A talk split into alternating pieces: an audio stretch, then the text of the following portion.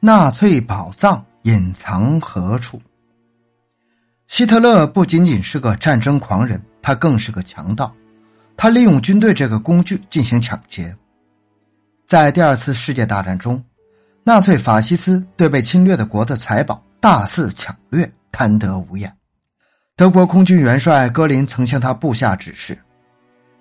你发现有什么东西可能是德国人民所需要的，就必须像警犬一样追逐，一定要把它弄到手，送到德国。”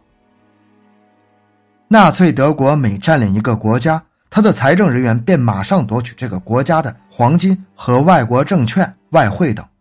接着还向这些国家征收数目惊人的占领费。到战争结束时，单单占领费的收入就有六百亿马克，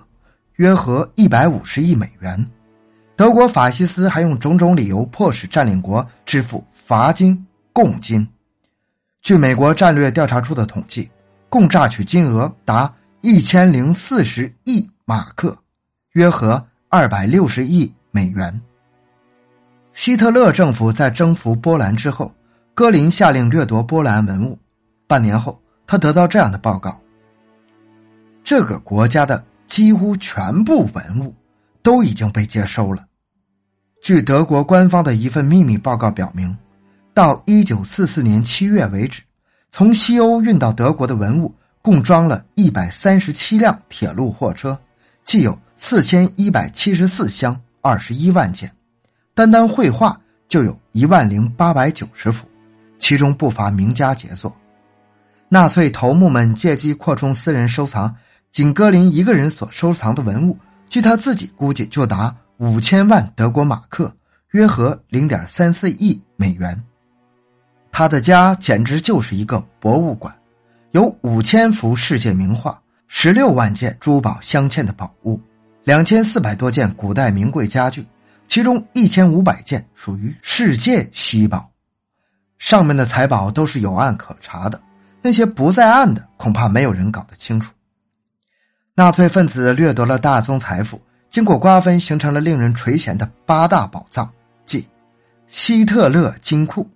隆美尔藏宝、墨索里尼东林宝藏、勒瑟林财宝、福斯西加潜艇藏宝、南泰罗的三处宝藏。纳粹法西斯灭亡之后，人们只见到其中极小一部分。一九四五年四月二十日，戈林离开希特勒，坐着他的装甲梅塞施密特汽车，飞快的开往巴伐利亚，他认为安全的地方。后面紧紧跟着装满财宝的卡车护送队。最后一批在运送途中被美国部队截获，其中有二十七箱绝版的书、四箱贵重玻璃器皿、八箱金银器、无价的东方地毯等。希特勒自杀后，在其住宅发现了一些油画和为数不多的资金。纳粹大量财宝藏在什么地方呢？谁也不知道。战后，寻找这批财宝的不乏其人。盟军曾组织一支寻宝队，作家们根据这些寻宝事件创作了引人入胜的故事，《第四帝国行动》就是由福斯西加潜艇藏宝的传说演化而来的。故事围绕着寻找一只金虎展开，这只金虎内部藏着一份纳粹分子复兴第四帝国的总计划，计划内包括二十艘潜艇藏宝的所在地点等，而金虎又被纳粹分子狡猾的藏进瑞士一家银行。故事曲折离奇，最后以纳粹分子的阴谋被粉碎而告终。小说所表达的愿望是美好的，但是这样大笔的财宝，至今没有发现一份。盟军所派遣的寻宝队只找到一部分，他们在一个盐矿里发现了一批黄金、银器、宝石、瓷器、雕像、名画，总共装了两千六百辆卡车。尽管法西斯德国常年穷兵黩武，最后彻底灭亡，但人们仍然认为他们有许多财宝藏在世界各地。传闻最多的是纳粹有相当一部分宝藏在奥地利境内的阿尔卑斯山中。寻宝队严密搜寻了那个地方，结果一无所获。后来，在那里还是发现了一些线索。一九四五年，一位瑞士向导宣称在山中见到了一架纳粹飞机和一具驾驶员的遗骸，人们马上想起。一九四三年，墨索里尼已经到了山穷水尽的地步，为了维持这个独裁者苟延残喘的威境，希特勒下一密令，用飞机运去相当于一亿美元的黄金。那架飞机在阿尔卑斯山阿丹莫罗峰触山失事。当这位向导带着一群人前往时，发现一条移动的冰河掩盖了这个地方，飞机、驾驶员、黄金荡然无存。一九四九年，奥地利警察在美国占领区拘捕了一个名叫兰兹的嫌疑犯。发现他的外衣里缝着一张奇特的单子，上面开列有瑞士法郎、美钞、黄金、钻石、鸦片等总价值约一亿多美元的东西。签署这张单子的是原纳粹德国少年先锋队的将军史坦福·弗洛列区。但是这些珍宝藏在何处？兰兹守口如瓶。一九五零年五月十七日，美国驻奥地利占领军拘捕了一个名叫。西摩尔的人，他当时正在一座寺院里埋藏了一个箱子，箱中有五百多万美元现钞以及金条，据说这些也是史坦佛·弗洛列区叫他保管的。史坦佛·弗洛列区被拘捕审讯时，承认希特勒命令他保管暂时掠来的财宝，但拒不说出这些财宝藏在何处。一九五四年，一位名叫弗兰克的德国人在奥地利度假。偶然发现了阿尔卑斯山托蒂峰上纳粹藏宝的地方，他利用过去曾是纳粹党员和被希特勒授勋的身份，设法打进了掩护宝藏的组织，最终看到了那严密守护下的窖藏，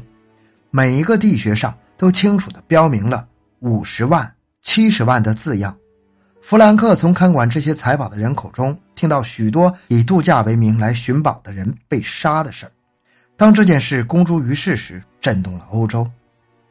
纳粹宝藏听起来有点玄乎，有人怀疑这些珍宝的真实性，但是从已经发现的资料看，肯定不是无稽之谈。即使没有传闻中的八大财宝，至少也有几笔可贵的宝藏。一，传说中的希特勒狼穴之宝。狼穴之宝是一笔推测性的藏宝，因而也更令人难以捉摸。在波兰的格鲁贝尔河畔有一座小城，名叫凯特尔赞，以前它又叫拉什坦尔。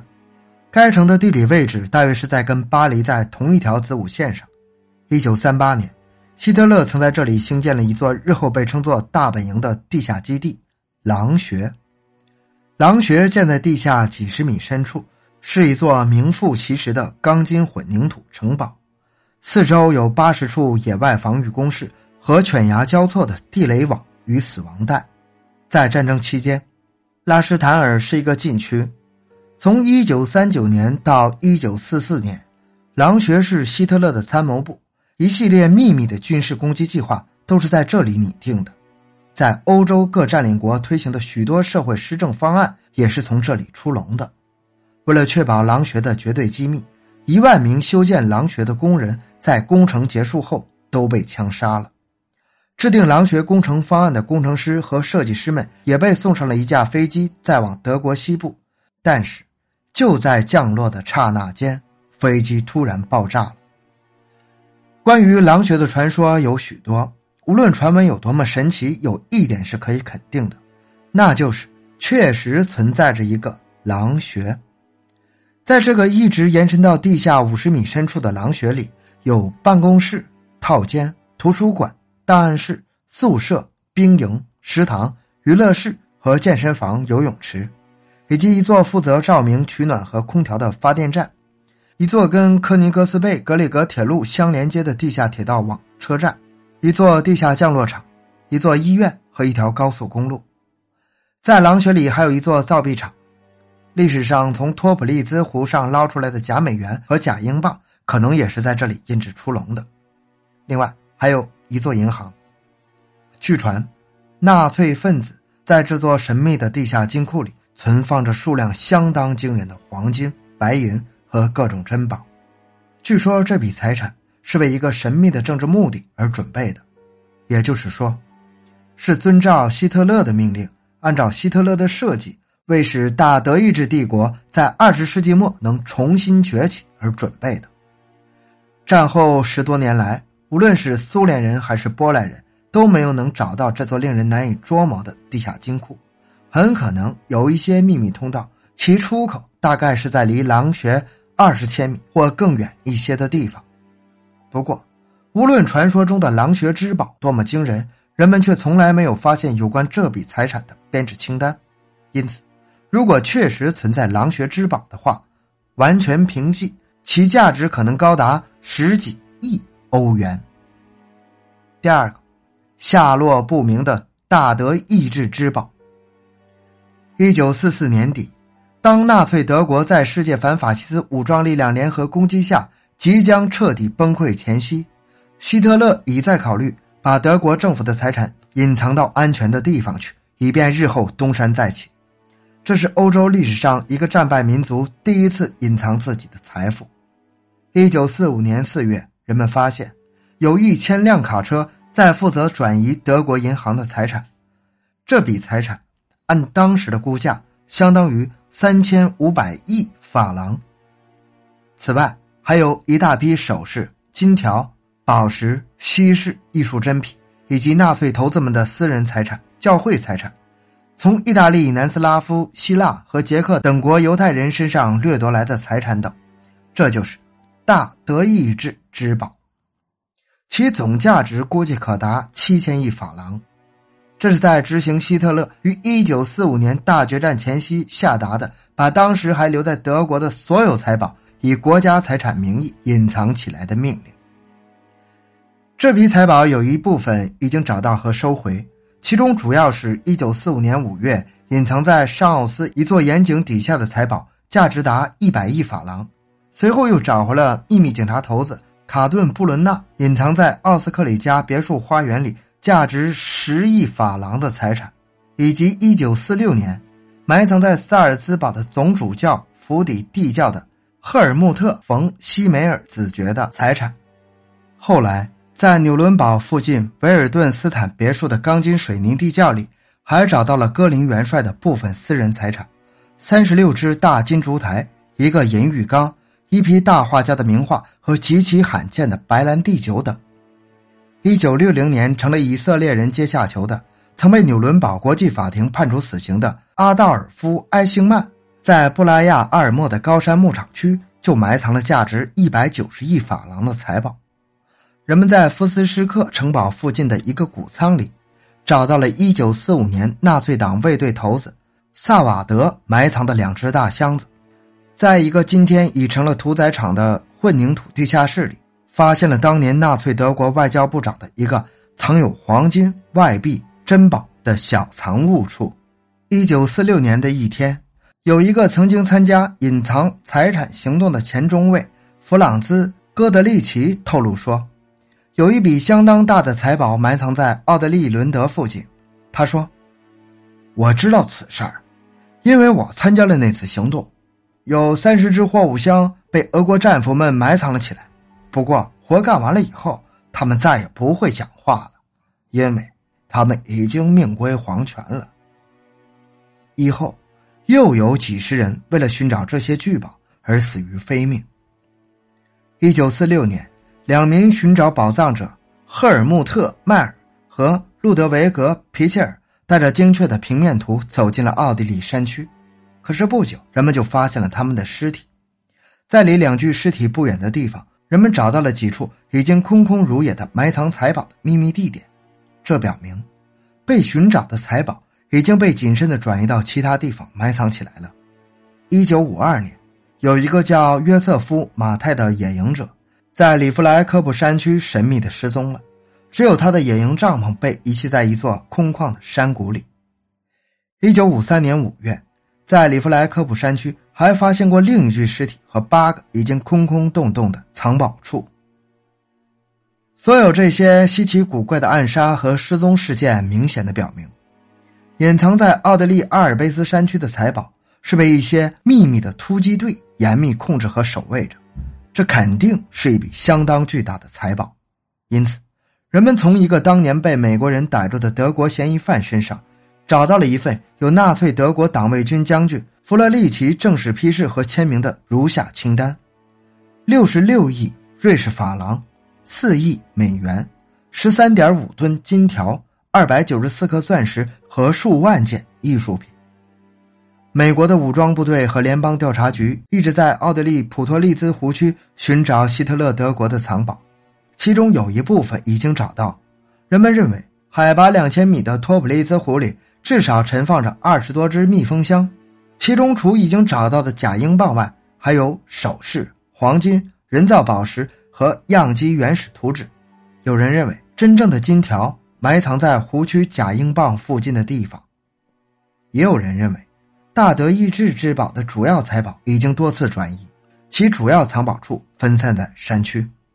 主要是在奥地利加施泰因、塞尔兹卡梅尔附近地区。这些财宝受到非常严密的监控，非熟悉内情的人看来是不大可能找到他们的。有人认为，主要藏宝点是在奥斯小城周围，该城离萨尔兹堡的直线距离约六十千米，处在两个长十千米的湖的西南尽头。奥斯在战争期间是纳粹德国最后顽抗的据点之一，是希特勒在一九四五年拟定的一个方案中的主要战略点。在纽伦堡审讯期间，人们估计有价值二亿多马克的财产被隐藏在奥斯地区。原联邦德国政府和奥地利政府都在竭力寻找这些财宝，法国、美国、苏联和以色列的秘密机构也曾窥视过这批藏宝，因为。从法律上来讲，各方几乎都有权要求得到这笔财产，不过谁也无法知道，这些神秘的大德意志之宝，最后究竟会落到谁家之手。第三，纳粹黄金中转站之谜。第三帝国军队通过各种手段聚敛的巨额财富，仅黄金就达三四百吨，除去法西斯党魁埋藏的部分黄金外，余下的巨额财富的流向。仍然是个谜。第二次世界大战结束四十年后，这个历史之谜才被《瑞士二十四点钟报》等报刊所披露。据报道，一九四一到一九四四年，总计有三百五十吨纳粹黄金悄悄地流入了瑞士国民银行，折合十七亿瑞士法郎，其中百分之七十的黄金由瑞士国民银行买进。这笔巨额黄金在战争期间为纳粹德国发挥了很大的作用。一是向葡萄牙购买战略重要物资钨，它是军火工业，尤其是飞机制造工业必不可少的材料。当时出于国际舆论的压力，葡萄牙政府不愿接受纳粹德国这笔不义之财，除非通过瑞士银行转手成交。这是当时瑞士国民银行副董事长罗西。在密访葡萄牙首都里斯本之后所拟的内部通知中承认的。二是纳粹用于支付从瑞士购买的工业设备。瑞士历史学家维尔纳·兰斯在其著作中指出，当时百分之八十的瑞士精密仪器工业、百分之七十的电力工业、百分之六十的军火工业都是为德国人工作的。另一位历史学家克莱斯也揭露，由于当时瑞士向德国的设备、能源输出非常重要，以致纳粹曾计划为瑞士提供专门用于军事安全的保护措施。鉴于这些理由，有人把瑞士称为“第三帝国黄金的中转站”。战争爆发前，一九三八年德国的黄金储备不过一点二二亿瑞士法郎，然而在战争期间，纳粹黄金却源源不断的流向瑞士。引起盟国的高度警惕，他们怀疑德国的黄金是从被占领国波兰、比利时等掠夺来的，有些黄金还可能是来自纳粹集中营的被害者遗物。于是，盟国向中立国瑞士、葡萄牙等发出警告，但当时盟国忙于战争，无暇顾及此事。同时，纳粹黄金的流动又非常保密，几乎无人知晓。战争结束后，盟国经过与瑞士的谈判，达成了华盛顿协议。瑞士同意拿出二点五亿的法郎的黄金补偿盟国，美、英、法盟国则明确表示不再追究瑞士暂时购买纳粹黄金一事。目前还没有人能够做出令人满意的解答：为什么瑞士国民银行为首的金融界要购进这批沾满被占领国人民鲜血的不义之财？有人猜想，这或许纯属业务交易，无政治动机。或许还有人认为，瑞士银行对购进德国黄金有自己的辩解。他们轻易相信了纳粹德国的保证，但这些看法难以服人。